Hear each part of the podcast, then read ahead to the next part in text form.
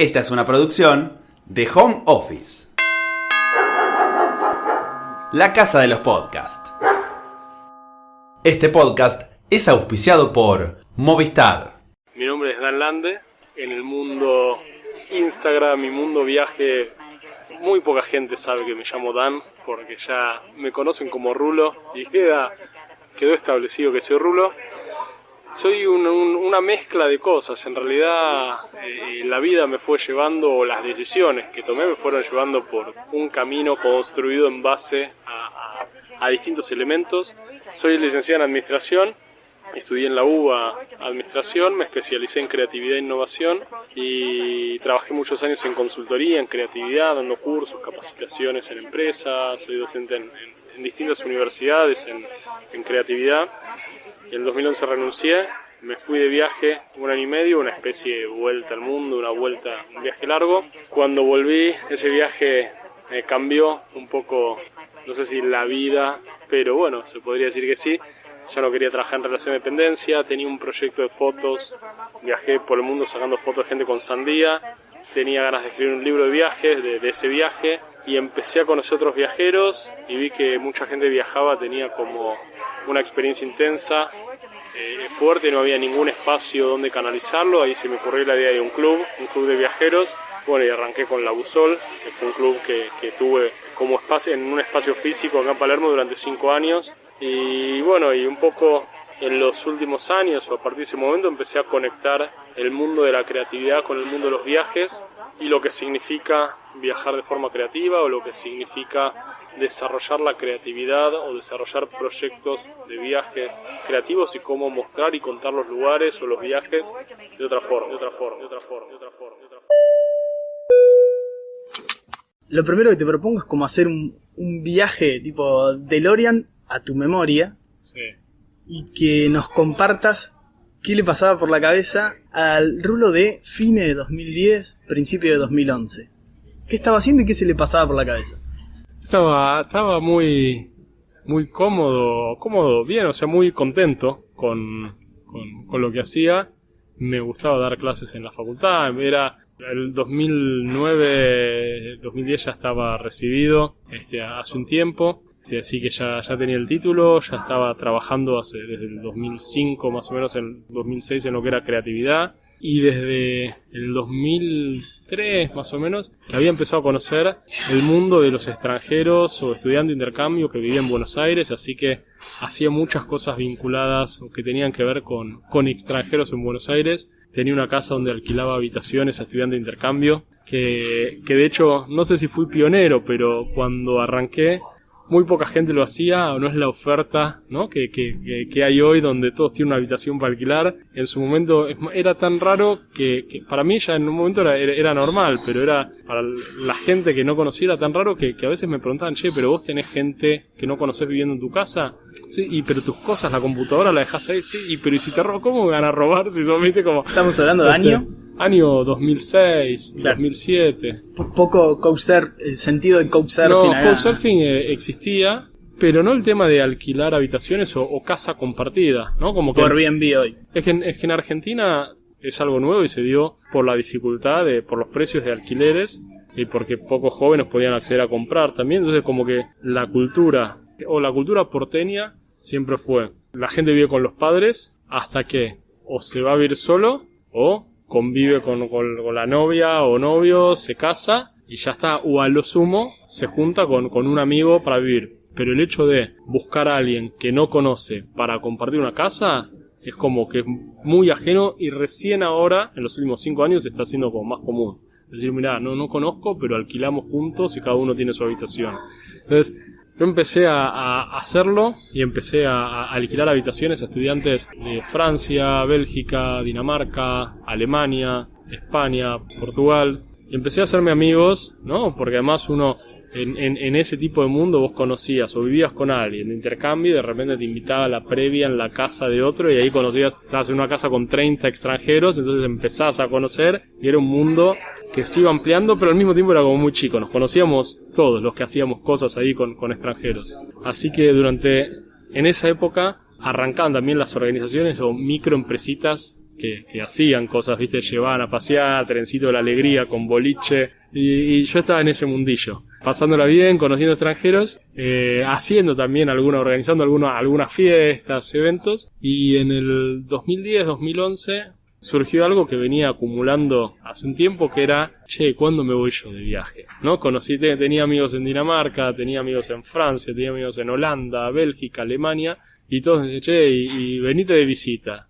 Y yo lo pensaba, me daba ganas, pero por otro lado decía, bueno, tengo dos semanas de vacaciones en el laburo. Este, un pasaje para dos semanas para ir a Noruega, tipo, no, carísimo, no, no, no, no lo vale. Y en algún momento empecé a pensar, bueno, ¿qué pasa si me tomo una licencia de tres meses y dedico tres meses a, a recorrer Europa?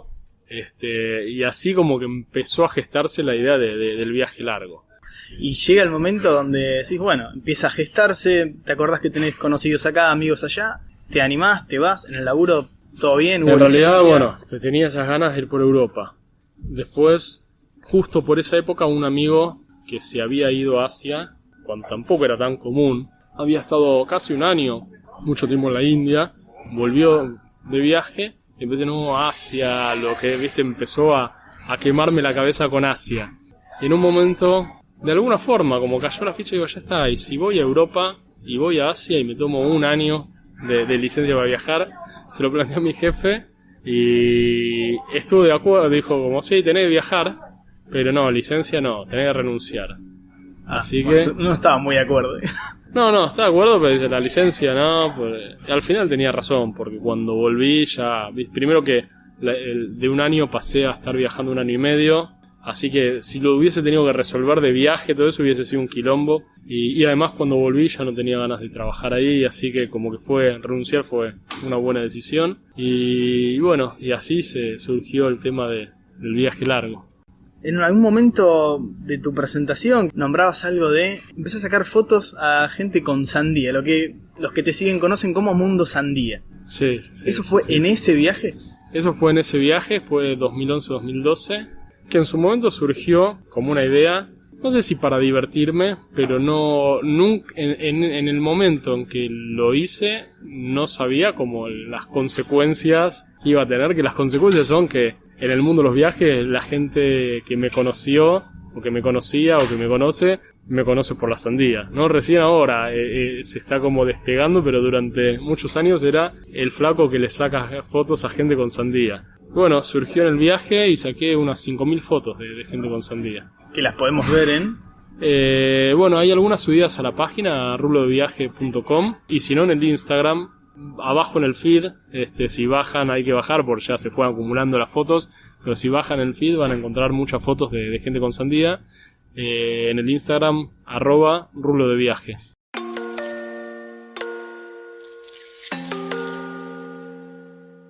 Y decís que eso fue más o menos 2011, 2012, tocó volver. Mitad del 2012 volví. ¿Cómo fue esa ese choque con la realidad? Y me llevó, me llevó un año volver. En realidad lo, lo que me pasó fue que volví y, qué yo, al mes, o ponerle sí, al mes conocí a alguien como vos, solo che, ¿y qué haces de tu vida? No, recién volví de viaje. Y a los tres meses, quizás estaba en una fiesta, o algo, che, ¿qué haces de No, recién volví de viaje. Hasta me pasó que eh, creo que estaba, estaba en una reunión con, con conocidos y amigos de amigos, y conocí a alguien y me pregunté, che, ¿y a qué te dedicas? No, recién volví de viaje, había pasado un año.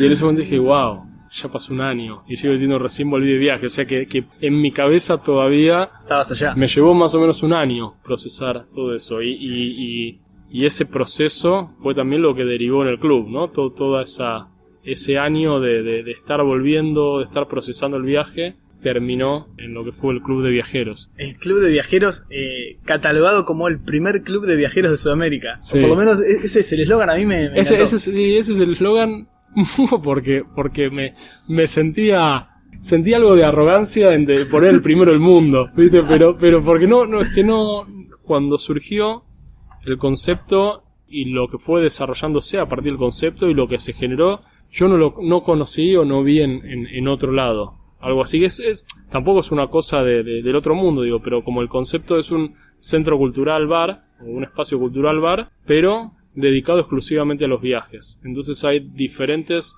actividades con el eje de los viajes. Hay tú una programación de. Vos podés encontrar, yo, en algún lugar un curso de fotografía.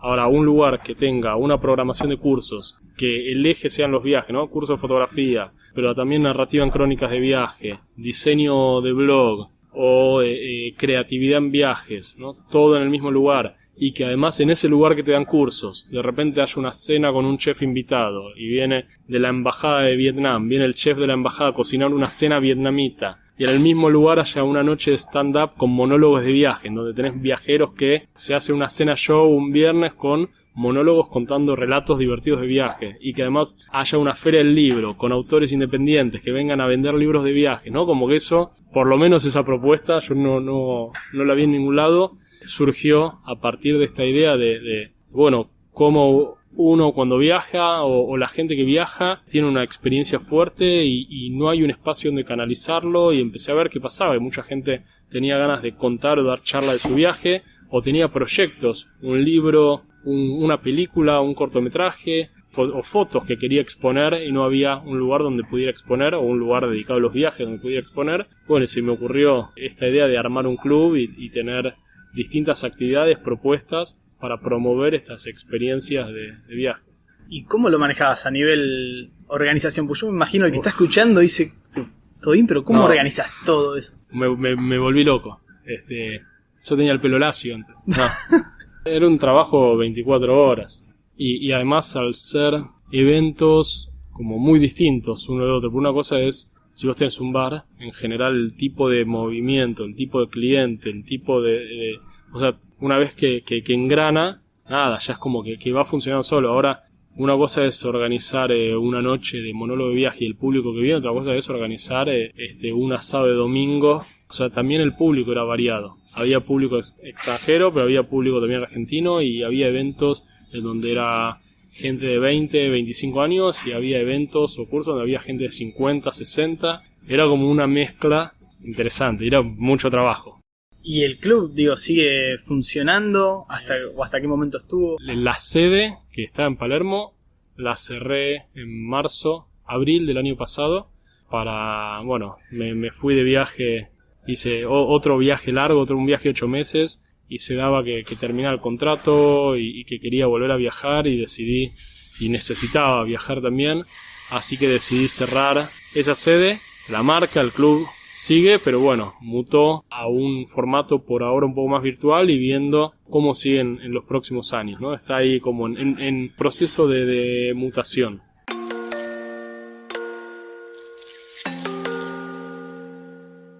a nivel personal, vos más allá de estar con el bar, tampoco te, detuvo y encaraste lo que fue más o menos 2017, el libro. Sí.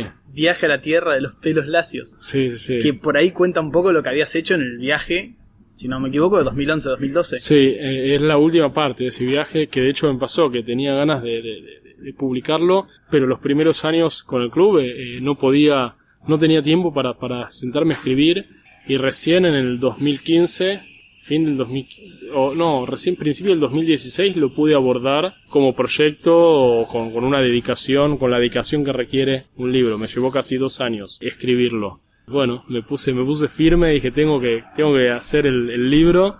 Este, empecé a trabajar con una editora y en 2017, en octubre del 2017, lo, lo, lo publiqué. Y ahora te propongo una especie de juego para el que está escuchando, porque nada, vamos a. Tengo ganas de regalar uno, uno de tus libros. Así que si querés, hacemos un dos puntos y mencionás todos los países por los que pasa el libro. Y la primera persona que esté escuchando y escriba la cuenta de Instagram, arroba Podcast, la lista de los países, se lleva el libro. Perfecto.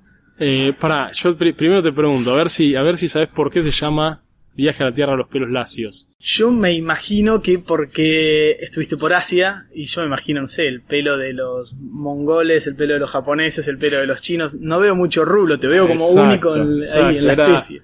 El, título juega un poco con, eso, en realidad juega con la idea de, este, del explorador antiguo que descubre tierras lejanas, siglo XVIII, ¿no? Y, cómo, cómo catalogaban o cómo llamaban a las, bueno, desde, siempre desde su perspectiva, ¿no? Como Gulliver, que veía la tierra a los enanos, la tierra a los gigantes. Bueno, para mí eran las tierras de los pelos lacios. Te digo la, Vamos la lista. el listadito, el primero que lo mencione, arroba Podcast, se lo lleva. Bueno, eh, Mongolia, China, Vietnam, Camboya, Tailandia, Malasia, Singapur, Filipinas, Sri Lanka, India. Bien, perfecto. 10 países. Ya saben, mensaje directo, nos mandan, el primero que llega se lleva el libro de Dan. Qué locura haber pasado por todos esos lugares, no sabía que eran tantos. A nivel choque cultural, a nivel anécdota, a nivel miedo en algún momento, eh, incertidumbre, todo un poco. Sí, sí, además que ese era como fue mi, mi, mi primer viaje largo. Antes del 2011 había viajado, pero siempre eran viajes de dos semanas, de vacaciones de, de, de laburo. Alguna vez viajé por un mes, pero nunca me había, nunca había ido tanto tiempo ¿Y fuiste solo? solo y a lugares tan eh, lejanos o inimaginados, ¿no? Como podía ser Mongolia, ¿no? Que vos, o sea, antes de llegar ahí, es como que tampoco lo fui pensando mucho porque el viaje me iba llevando. De repente estaba en Rusia y de Rusia podía llegar a Mongolia. En ese momento, pará, ay, pero ¿qué onda? ¿Qué, ¿Cómo es Mongolia? ¿No? Vos te, te imaginas que, o sea, por la cabeza, ¿qué se te pasa cuando pensás en Mongolia? De hecho, Era- lo googleás, pones Mongolia, imágenes como la nada misma, un chabón a caballo, tipo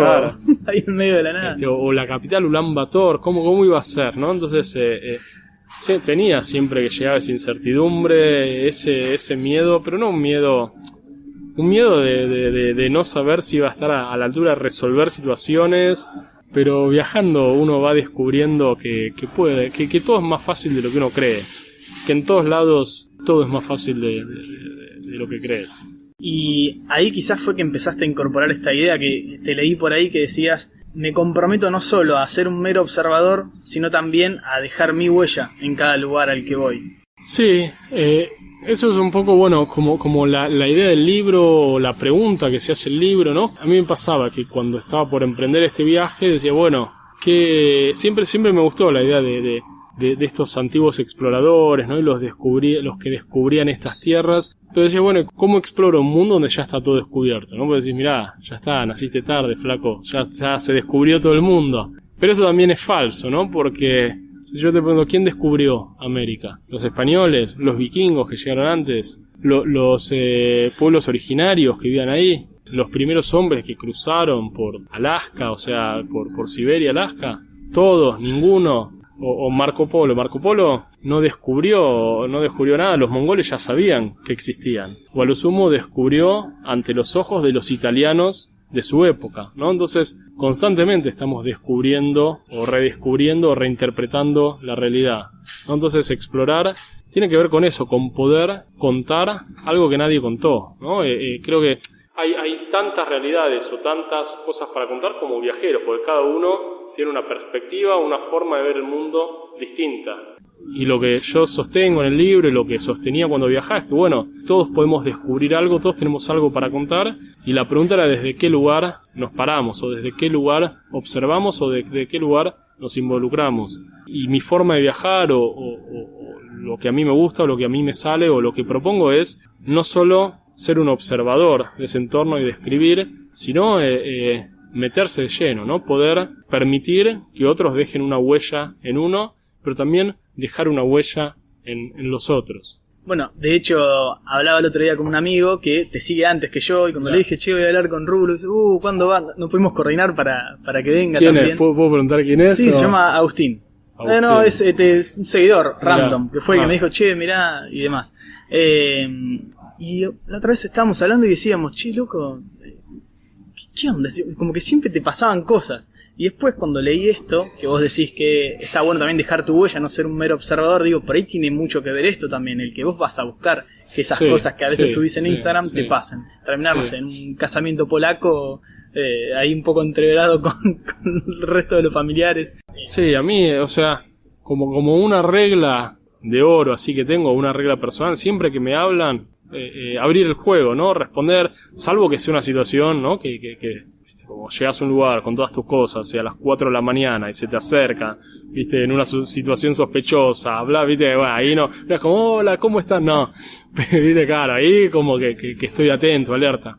Pero digo, en general, si vas caminando por la calle o siempre estar como en una postura abierta a generar diálogo, a generar conversación, a escuchar y, a responder ante las propuestas. Y si uno está abierto y si uno propone el diálogo o sigue el diálogo cuando la gente se acerca, es muy probable que, puedan suceder cosas. Eh, me pasaba que me ponía a charlar y me invitaban, che, venite, te, queremos, te quiero mostrar algo. Yo, bueno, dale. Este, así también eh, eh, tuve mis, mis situaciones riesgosas no es que recomiende esto, pero. ¿Te acordaste de alguna así puntual que decís, ah, sí, sí, una, una vez no, te, terminó todo bien, pero una vez en Siberia estaba en Irkutsk caminando por la calle y una pareja, un tipo medio como, no sé, un tipo, no sé si sospechoso, pero no sé si estaban medio borrachos, pero me, invitaron, tomé una cerveza y, me encontré en una situación que después era como difícil salir y tres horas más tarde estar en un departamento afuera de la ciudad con, con, desconocidos con una escopeta en la mano y una pistola en la otra mano. este, Bien, o sea, de, cero a eso. Más o menos, ¿no? Como, como eh, flash forward termina así. Este, otras situaciones donde quizás sí, no estaba tan cómodo porque me di cuenta que en realidad quizás me querían vender algo, querían que pague algo y no era tan genuino y amistoso. Este en Camboya una vez, una chica, ahí caí como un novato, como un pichón, yo le digo pichón de viajero. Este, pues se me puso a hablar, dos chicas se me pusieron a hablar en la costanera, en Phnom Penh, en la capital de, de Camboya. Dice, no, sí, bueno, vayamos a hacer, cocinamos, venite y cocinamos en casa, no sé qué. Y pasamos por un supermercado, bueno, ¿qué hacemos? Y, empezamos a meter el changuito, y pollo, no sé qué.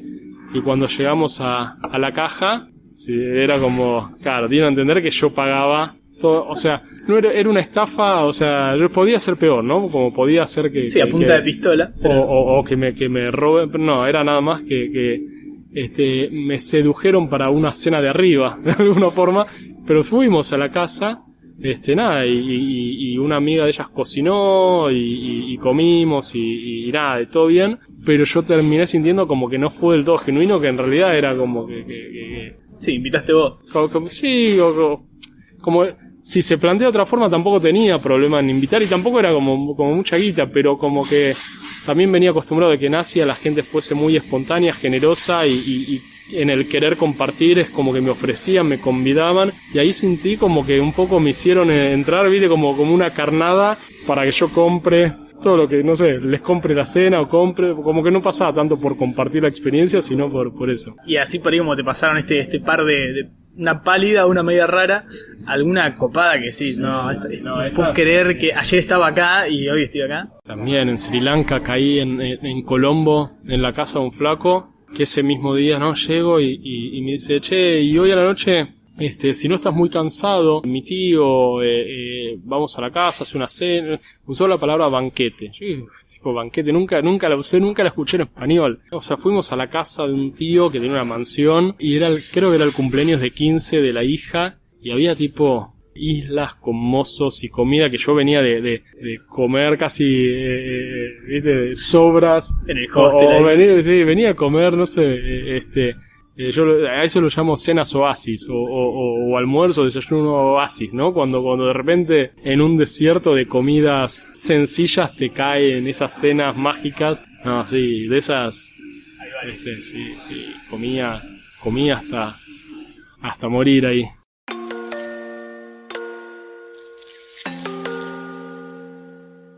Hoy te escuchaba cuando te presentabas un poco, licenciado en administración. ¿En qué momento te enamorás de la escritura? Siempre me gustó escribir, siempre, o sea, siempre la escritura fue un hobby, este, incluso estudiando administración, como que me, me, gustaba escribir, escribía cuentos, escribía historias, hice cursos de escritura y no sé si hubo un momento que dije, bueno, a partir de ahora, creo que fue gradual, cuando volví del viaje en el 2012 y antes de abrir el club de viajeros, me metí en, en una carrera de guion de cine y TV, que bueno, que no la terminé, pero, pero hice parte de la carrera y como que me, volví a meter en la escritura, y después me metí en taller de escritura, y después empecé a trabajar con, con, con esta editora y bueno, y, de alguna forma y desde ese momento siempre seguí haciendo taller de escritura y escribiendo, pero, pero creo que fue algo que, que tenía latente o, o, que hacía de, de, de, chico, que sostuve y que quizás en por momentos, en algún momento lo abandoné y, y después lo, lo, lo, lo retomé.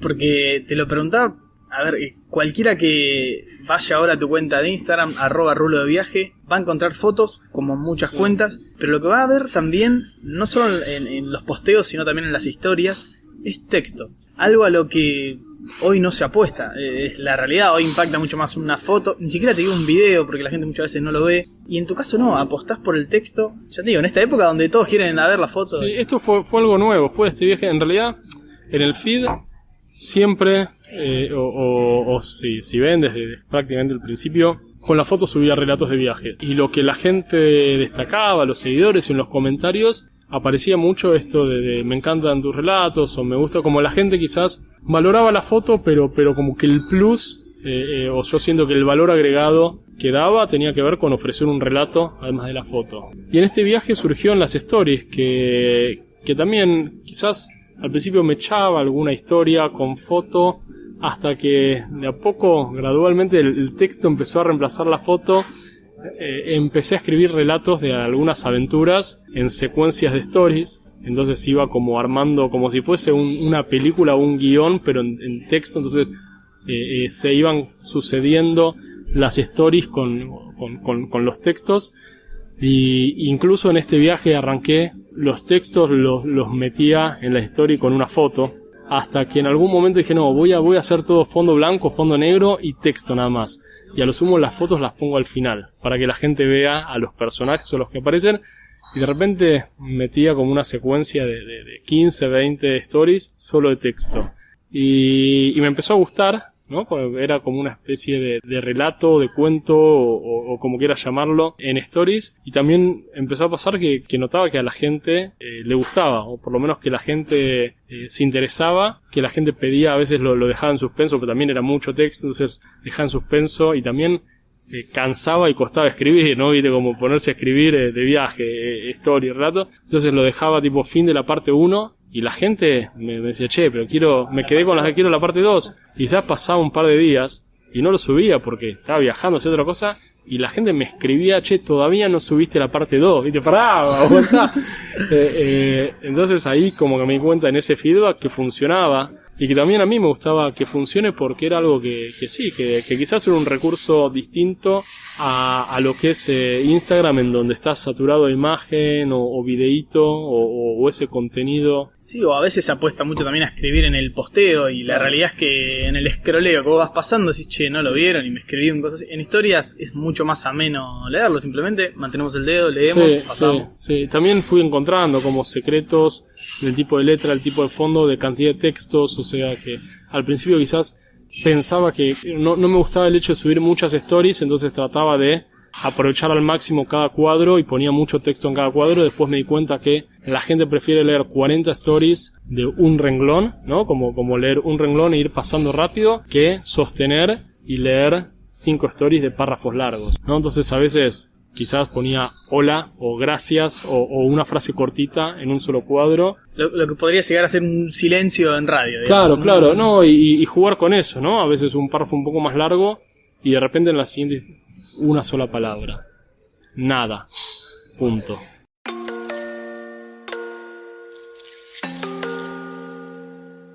Rulo, la ruta de las bobes, dos puntos, expláyese es el, proyecto que encausó este viaje, fue el, hilo conductor de, este último viaje. En realidad, un poco lo charlábamos antes de, empezar. Creo que la forma en que viajo o, elijo viajar o me gusta viajar tiene que ver con generar proyectos creativos o proyectos eh, de viaje. Es decir, como uno cuando viaja, en general muestra un destino, cuenta una historia a veces aisladas, a veces con cierta continuidad o cierto hilo, a veces hay gente que viaja y, cuenta lugares a través de la comida, gente que viaja y, cuenta lugares a través de los destinos top turísticos y también mucha gente que, viaja y quizás no, no, no cuenta nada en particular, ¿no? Hay, hay mucho, creo que, que el, el mundo viajes está saturado. Creo que también hay mucha gente hoy que, que sube cosas de sus viajes, ¿no? Como, como hay, hay mucho de eh, eh, acá estoy yo, selfie en, en un destino, o foto de, de, de, un edificio, foto de la Torre Eiffel, foto de la Torre Pisa, foto de, de un canal de Venecia, foto de un mercadito navideño de Alemania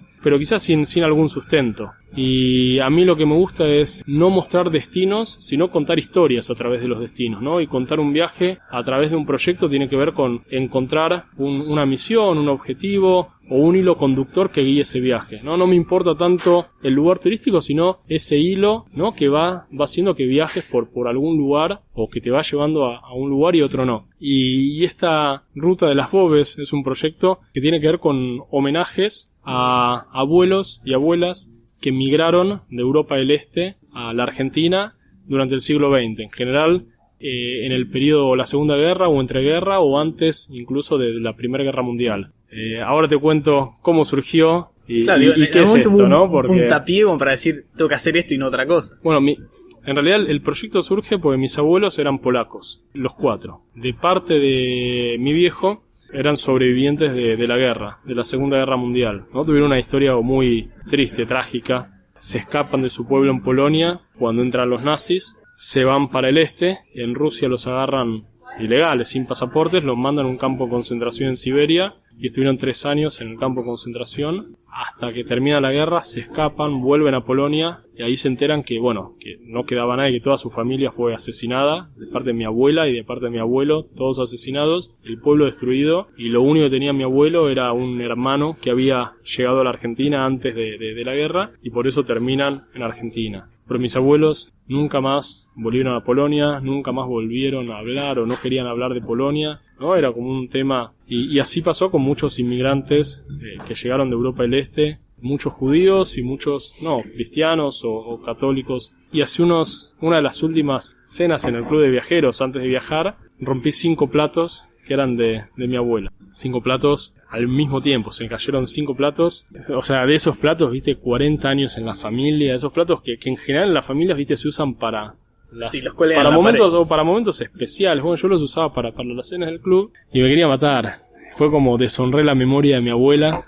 Me, me, me, puse mal. Y esa noche no podía dormir hasta que se me ocurrió una idea y dije, ya sé, voy a ir a los pueblos, voy a ir a los cuatro pueblos, voy a ir a los pueblos de mis abuelos y voy a llevar cuatro pedazos de platos rotos. Voy a dejarlos, voy a escribir un mensaje y los voy a dejar como placa conmemorativa. Y después de unos días dije, che, ¿y, si... ¿Por qué tiene que ser solos de mi familia? ¿Qué pasa si le pido a la gente, seguidores o gente en general, que me escriba y me diga dónde eran sus abuelos en Europa del Este y hago una ruta haciendo homenajes con platos rotos la gente se enganchó, me empezó a escribir, me mandaban mail, che, Rulo, vi lo del proyecto, mis abuelos eran de este pueblo en Bulgaria, mi abuelo era de Rumania, mi abuela era de Moldavia, y, me contaban lo que sabían, lo que se acordaban, parte de, la historia de sus abuelos, y, la Ruta de las Bobes trató de eso, de, hacer un recorrido guiado por, por esas historias, yendo a pueblitos a hacer homenajes con platos rotos reconstruir un poco la historia de sus abuelos y nada, y poder hacer eh, estas, estos homenajes.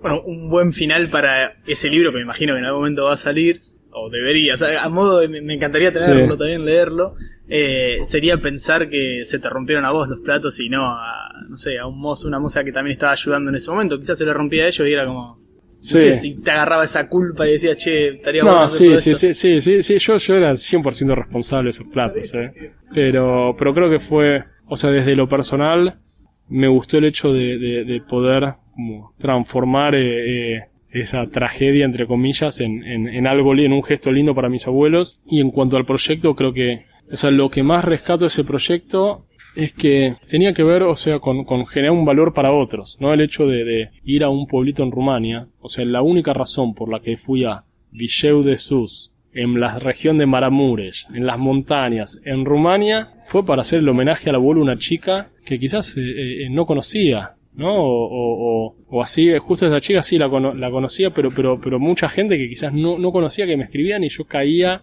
en un pueblito hacer un homenaje y el viaje se trataba de eso, no se trataba de, de, de, de mí. Obviamente que, que, lo disfrutaba, me motivaba, me encantaba y descubrí, aprendí un montón de cosas a partir de eso, pero digo, no era un viaje guiado por mis caprichos de, qué quiero conocer o qué no quiero conocer, sino con poder rendir homenaje y contar la historia de, de un abuelo que vivió hace 100 años o 80 años en, en ese pueblito. ¿Qué te decía tu familia cuando le dijiste, che, me voy, pero en este caso me voy por esto? ¿O no, no lo comentaste demasiado? No, sí, sí, sí, estaban muy emocionados, que, justo para lo que fue los pueblos de, mis abuelos, me encontré con mi hermana menor que estaba también de viaje y, recorrimos juntos. Entonces fuimos juntos a los pueblos de, nuestros abuelos y sí, mis padres estaban muy contentos y emocionados de, eso. ¿Te acordás que, pusiste en, el, en la placa? Si se puede. Eh, si lo podés compartir, no, por ahí te da cosa, no, no, pero. No, pero, es que, es que en, el, en el de mi abuelo materno bueno, puse, eh, en, muchos, eh, en algunos escribía y en otros dibujaba, ¿no? Era alguna imagen o algún dibujo representativo de la historia que me contaban. Y en el abuelo, en el de mi abuelo materno, escribí el nombre y dibujé un sombrero, porque mi abuelo era hijo de sombrerero. Así que dibujé un sombrero y, dibujé algunas cosas más y después atrás anoté los nombres de, todos los primos, eh, o todos los nietos, todos mis primos, ¿no? Todos los nietos de, él. Y, ese fue el de, mi abuelo materno. El de mis abuelos paternos, ahí lo intervino también mi hermana, que estaba conmigo. Así que bueno, hubo... Estuvo bueno, este, Sí, sí, sí, sí, sí.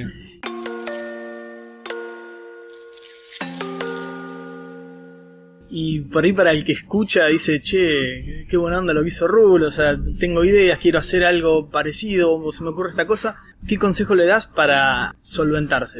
¿Cómo pueden hacer como para decir, che, esto lo puedes hacer? Y mira, una manera de financiarlo puede ser esto. Una forma de financiarlo puede ser hacer un crowdfunding. Que ahí de nuevo, en general, o sea, el crowdfunding, eso surgió eh, eh, durante el viaje o, no lo tenía pensado de antemano y la gente se, hubo gente que se enganchó y creo que se enganchó justamente porque eh, eh, el, proyecto tiene un valor para otros, ¿no? ¿no? No necesariamente la gente que aportó fue la gente homenajeada de las familias homenajeadas, sino gente que veía el proyecto y decía, che, este, eh, está bueno, yo, yo banco esto para que vayas al pueblo de esta gente que no sé quiénes son. Claro, y lo, aclaramos también, el crowdfunding es eso, es contar la idea del proyecto que vos querés llevar a cabo y gente que de antemano, antes que vos lo hagas, dice, yo quiero apostar por esto, esto lo quiero ver. Sí, sí y funcionó.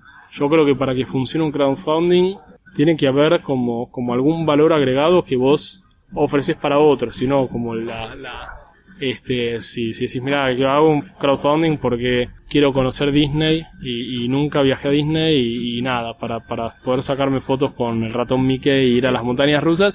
Y es más, no, y es más difícil que alguien, este, colecta, o que alguien que no te conoce este, apoye desinteresadamente eso, pues pará, te estoy pagando el laburá y pagate tus vacaciones. ¿no? Ahora si, si, si tiene algún valor social o algún valor, ahí quizás la gente está más dispuesta a, aportar. Este, así que un recurso puede ser crowdfunding, otro recurso puede ser trabajar durante el viaje, otro recurso puede ser eh, eh, conseguir sponsors depende el momento, el país. Ahora Argentina es, un lugar difícil para conseguir sponsors, pero bueno, hay, hay distintos, distintas formas de solventar. Otro recurso puede ser que vos tengas algún talento o alguna habilidad que puedas aprovechar para vender. O sea, por ejemplo, te gusta escribir.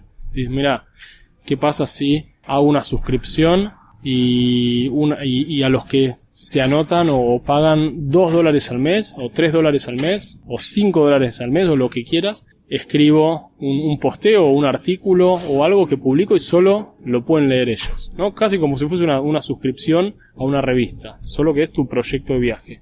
Ahí, si vos tenés una comunidad que te lee, gente que, le gusta cómo escribís y está dispuesta y quizás si conseguís mil personas que pongan dos dólares, ya tenés dos mil dólares por mes. Ah, no es fácil, hay que conseguir mil personas. Bueno, quizás conseguís 500 personas que pongan dos dólares, bueno, mil dólares al mes. O menos, quizás solventas parte del viaje. Bueno, de hecho es un proyecto similar también con el que te cruzaste, el que hace Fierita Catalano en Decidirlo. Claro, eh, sí. ¿qué, onda esa experiencia? Pongo un poco en contexto a quien está escuchando. La historia con, con Fierita empieza así. Yo no lo, no lo conocía personalmente. Lo conocía por, de la tele, porque es famoso, claro. Pero yo no, no lo conocía. Él no me conocía tampoco. Y alguien le regaló mi libro. Lo leyó, le gustó y yo me enteré, o sea, un día eh, entro a Twitter y veo un post de él que dice, en el verano leí estos seis libros. Y, les digo decir mis mi favoritos, ¿no? Y, y, el mío casi que encabezaba esa lista y me arrobó, me mencionó y para mí fue wow, ¿viste? Famoso. Y no solo eso, como no solo que, que, recomendó el libro, sino que me, se, tomó el trabajo, me mandó un mail, dije, che, leí tu libro, me gustó mucho. ahí le respondí, empezamos a hablar, eh, me dio algunos consejos, por él eh, eh, en lo que tenía que ver con, no, tenés que hacerlo ebook y, y, y, yo, me, empezó a tirar sí, información. muchas cosas. Sí, en todo lo que es digital, el tipo es crack en, todo lo que es digital y todo lo que es Twitter y, streaming y, manejar plataformas, el tipo es grosso y me empezó a decir, mira, estaría bueno que, este, que lo leas en ebook, poner un montón de gente, ebook, ebook, ¿no? Como me insistió con muchas cosas. Pero la cuestión es que pegamos buena onda y había quedado pendiente, ¿no? Como, che, algún momento podríamos hacer algo juntos. Él tiene su programa, eh, eh, su show, decidilo. Y, y cuando él está, él está en España, yo estaba por viajar a España, y me dijo, me gustaría eh, que te sumes al show para una transmisión. Yo justo tenía que ir a... La historia además es muy loca, porque yo tenía el casamiento de una amiga, o sea, en España estaba visitando amigos o un poco conociendo, y tenía un casamiento en Galicia, y dice, mira, este, yo te llevo al casamiento en Galicia, hacemos un road trip al casamiento en Galicia, pero con las reglas de decidirlo. Digo, ¿cómo es eso, señor? ¿No? Dice, mirá, vamos a hacer así. El viaje va a estar librado al azar. Pero yo tengo un casamiento el 27 de junio, te voy a estar en Galicia. Dice, vos vas a llegar, pero la forma en que vas a llegar va a ser así. Y, y desarrolló un sistema en donde teníamos que tirar los dados. Todos los días tiramos los dados, tres dados el número que salía era la cantidad de kilómetros que íbamos a recorrer al día siguiente. Y por ejemplo, no sé, arrancamos en Madrid, salía 155 kilómetros, hacíamos, ¿no? Los puntos que bueno, ¿qué ciudad está 155 al norte, al sur, al este y al oeste? Como si fuera un compás. Claro, un compás. 155 kilómetros, las publicaba en Twitter y la gente votaba. La que salía más elegida era donde íbamos. O sea que de repente, no sé, teníamos que ir para el norte, pero nos mandaban al sur, teníamos que ir para el sur. Y así fue, y que, hicimos un viaje de cinco días recorriendo España y parte de Portugal con la gente mandándonos, bueno, y haciendo las transmisiones en vivo por esos pueblos y ciudades españolas. Nunca salió 999, ¿no? No, no, no, no, no. este, nunca salió eso. No, nosotros no, no, no tocábamos los dados. Eh. eh. sí usábamos distintos tipos de dados, entonces para lo que era la centena usábamos un dado del 1 al 6 o sea, no podía salir 9. Lo máximo que podía salir a 600 kilómetros. Para la decena y la unidad sí había dado de, de, de este, 9, no, 12 caras o 9 caras, una cosa así. Y sí pasó, bueno, pasaba que llegamos a una ciudad y no, no sabíamos a dónde íbamos a estar el día siguiente. Así que era como, como, y pasaron cosas como loquísimas en, en, en, ese viaje. Bueno, descubrimos que en el camino a Galicia había un pueblo llamado Sandías, así que no, tenemos que parar acá y entramos a la municipalidad, no, por saco fotos de sandía. No, bueno, este, en Vigo nos cruzamos en la calle con el alcalde de Vigo. después pasó que no, que en, Portugal terminó en Portugal, y aún en una ciudad donde había unas termas y nos, y nos invitaron, hicimos un tratamiento termal con masajes. En la ciudad de Ávila o León, ya no me acuerdo cuál era, nos colamos un casamiento, no, no, fue como, fue un viaje que, decir, si lo programo, por ahora improvisado, si lo tengo que programar y ver qué, qué, eventos, qué cosas hay, no sale. Así salió como, como si estuviese programado y en cada ciudad hubiese una atracción. ¿Y en qué momento dejó de ser para vos, Fierita, el que estaba en la tele? ¿El día uno o te costó ahí? Eh, no, eh, ya lo, lo, había conocido en persona, pero nunca había viajado con él. Este, teníamos como cierta confianza, pero yo nunca había sido parte de un show. Eh, entonces como que creo que en ese viaje como que viví las, las dos cosas, porque cuando se apagaba el, el, el, celu o la transmisión era fierita, pero después cuando se prendía él tenía, era como eh, fierita, eh, se transformó. claro, era, era fierita de la tele y, y, y yo también me metía en, en ese show.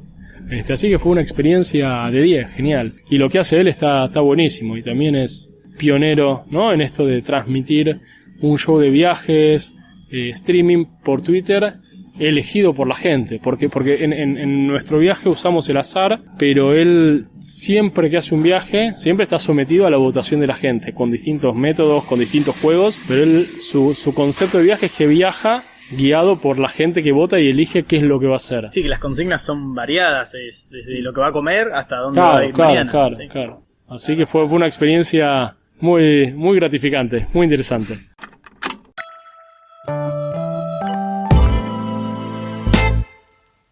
¿Dónde te podemos leer?